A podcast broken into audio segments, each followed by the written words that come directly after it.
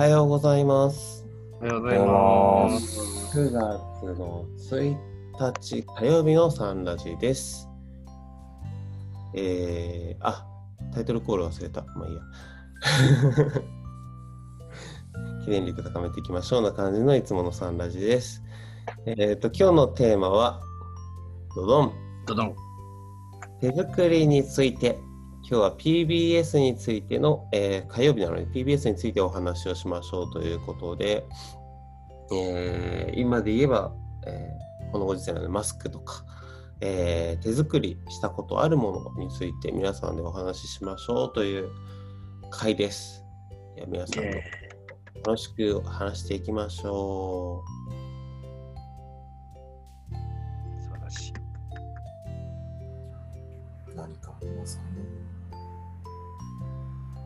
じゃあ、私、高橋喋ります。う。はーい。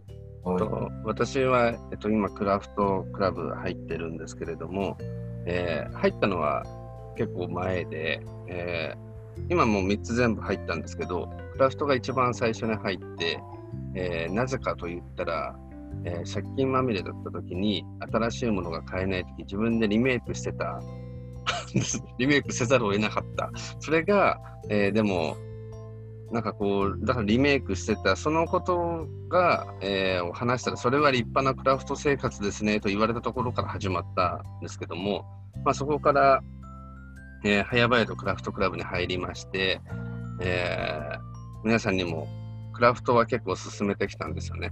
えー自転車部は自転車がないとできない。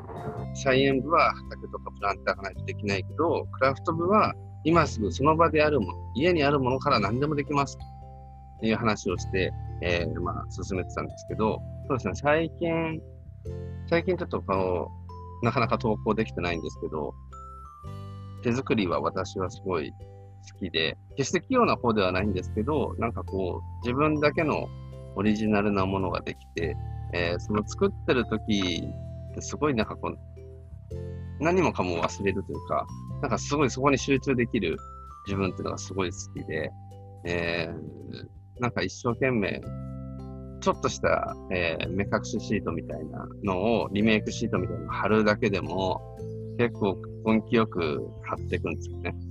えーの熱、熱風がこう出るやつが思ってないようにドライヤーでいった、ドライヤーでこう、やったりとかしてますけど、そんなことをしてるだけでもすごい楽しくて、えーなので、手作りはおすすめしたいです。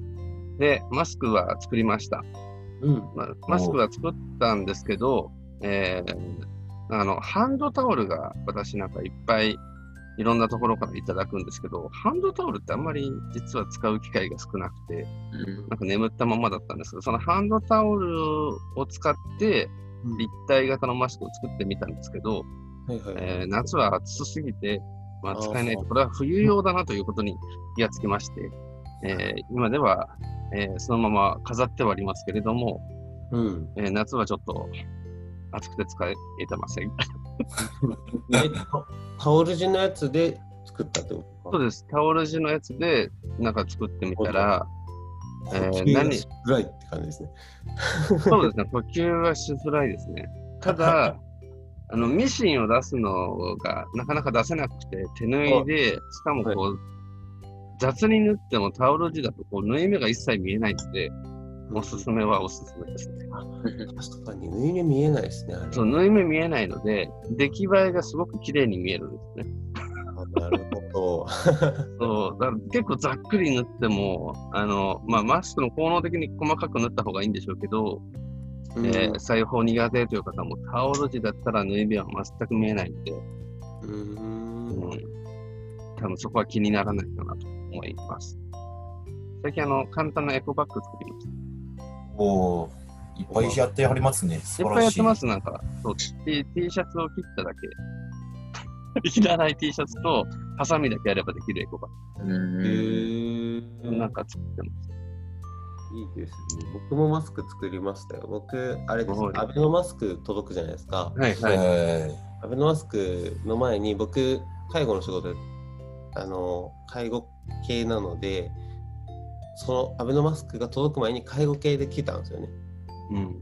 だからアベノマスク的なの4枚5枚ぐらい来たんですけど、それを一旦糸ほどいてうんうん。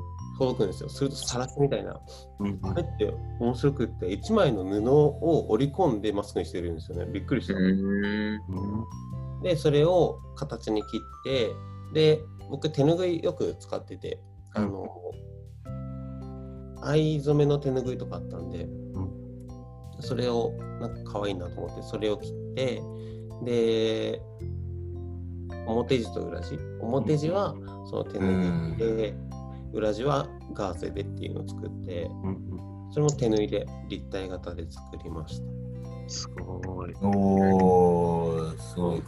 ミシンで作ったらどんだけ早くできるんだろうって思いながら手縫いした、おー、うん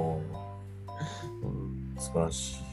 ミシン欲しいですね。うちミシンないんでそういつか買いたいなっていうアイテムの一つだミシンになると幅広がるんですよね。なねですよね。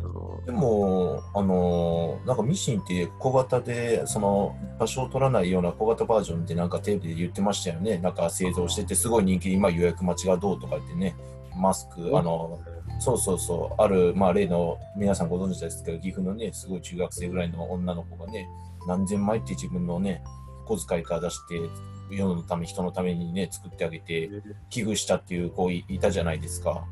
で、寄付だったかな。うん、そうそうそう。自分のね、お年玉から出してて、あああいうことがすごいよなと思ってて。うーんうん。すごい、こんなね、人のためにね、ね、真心込めてというかね、いやー、すごいなと思いましたね。しかも手作りだからなおさら愛がこもりますねいいですね本当にうん待ってる人のために。そうそうそうう。偉いよな、この子って。どんな、まあ自分、え上から目線じゃないですけど、どんなね、あの育て方されたのかなって思うぐらいね、多分親御さんがね、そのお子さん、すごい思いましたね。こんないい子に。うん作りなんか最近手作りしたのは、多い途中ですけども、母子手帳ケースを今作ってます。ああ、すごい。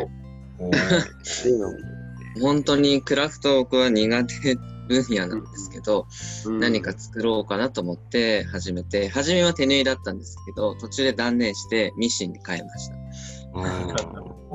手縫い大変すぎるし、失敗した時のこうあのほどくのが本当に嫌すぎて、もう嫌だ。ですけど、まだ完成はしきってないので、早く完成させたいなっていうのと、あとは子供が生まれるんですけど、うん。子供のおもちゃを妻と一緒にかなり手作りで作りつつありますね。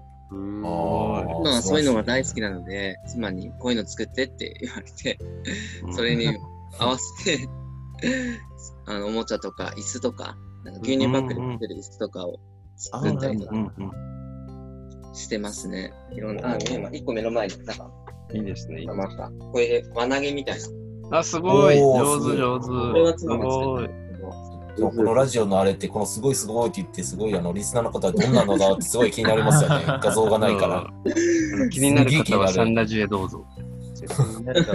見に来てください。見に来てください。参加しに来てくださいって感じで。子供が使うものとかもどんどん手作りで作られていくのがすごく楽しいなですね。はいす。ごい器用なんですね。すごいですね。安全だし、なんかいいな、そういうの。鈴木さんだ。おはようございます。鈴木さん、おはようございます。ありがとうございます。ありがとうございます。創価クラブの一部先導してまいりました。あお疲れ様でおす疲れ様です。聞きに行きたいって思ってて寝ちゃったな。鈴木さんどうですか？クラフトとかなんかされてます？私はあのよく昔は竹であのやっぱり箸とかナイフだとかそういうものはこまごま作ってましたけどね。本当にやっぱり自分で作ると本当愛着が湧きますよね。本当に。うんお金を出して買う、まあ安い、安く買えるっていう、まあ、メリットもあるでしょうけども、やっぱり時間をかけてじっくりとね、何か自分で心を心を込めながら、思いを入れながらこう作るってことがやっぱり一つこう自分としてのこう一つのね気分転換にもなりますしやっぱりそれはねこうもちろんその地球ねエコな生活につながる一つのまあ方法とでもね、なるのであれば、本当にそれがいいことでもありますから、本当に私はね、クラフトはこれからも、まあ、可能な限り まあ、作って喜んでもらえればいいですよね。まあ、自分自身のために作るもあれですけど、やっぱりそれやってね、やっぱり手をかけて、やっぱり工作してて、まあ、地球のために、えー、生活をしていきたいなと思いますね。はい、ありがとうございます。ありがとうございます。生活が豊かになりますよね、本当に。うんいや、本当すごいと思います。谷合さんのところもね、うん、そこらのね、あのトイザースかなんかわかんないですけど、お持ち帰りで買ってきたら済む話だけど、お金さえ払えば、それをあえて手作りでやろう、ちゃんとやるっていうね、成長エンジンのとして、そのクラフトをね、手作りでっていうので、すごい取り組み姿勢がすごい素晴らしいですね。その心持ちがすごい良いと思うし、まあ、最後1分だけあるんで、ちょっと僕最後に、まあ、語らせてもらうとすると、簡単にえーとまあ、クラフトはちょっと正直できてません。苦手な部分もあって、ちょっと抵抗感があって。でただ、まあ、そうですね。まあ、靴下に穴が開いて、やっぱり母親から、その、もう穴が開いたらケチケチしてないで買ってきたらいいじゃん、またって。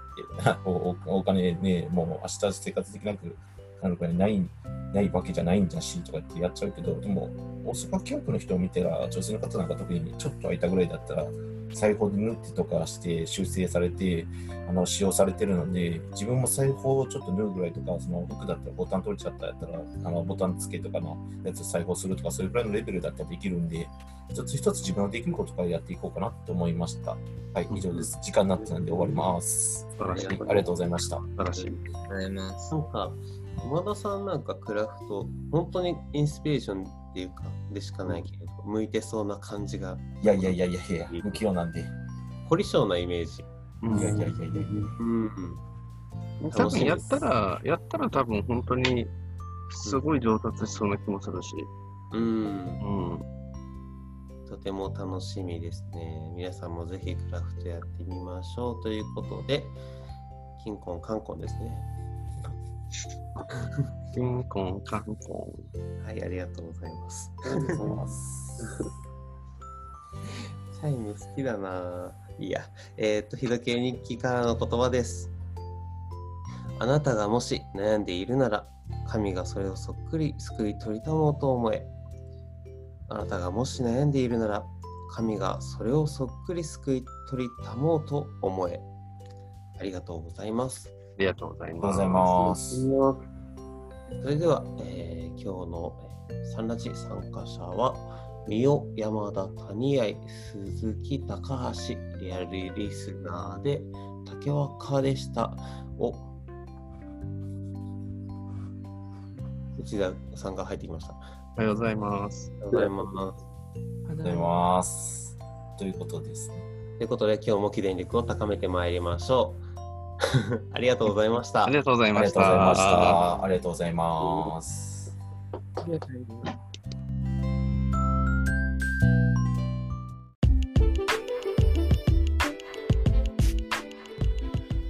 サンラジはその日のゲストでお届け中。毎朝ユニークな語りでゆったり楽しく深めています。もし成長への教えをしっかり聞きたいという方は、道場や地元講師へご相談を、また皆様からの感想、要望、質問、テーマの投稿も大募集中。公式 LINE アカウントからもラジオが聞けるし、投稿もできます。パソコンや Spotify からお聞きの方は概要欄のリンクをチェック。それでは、いってらっしゃい。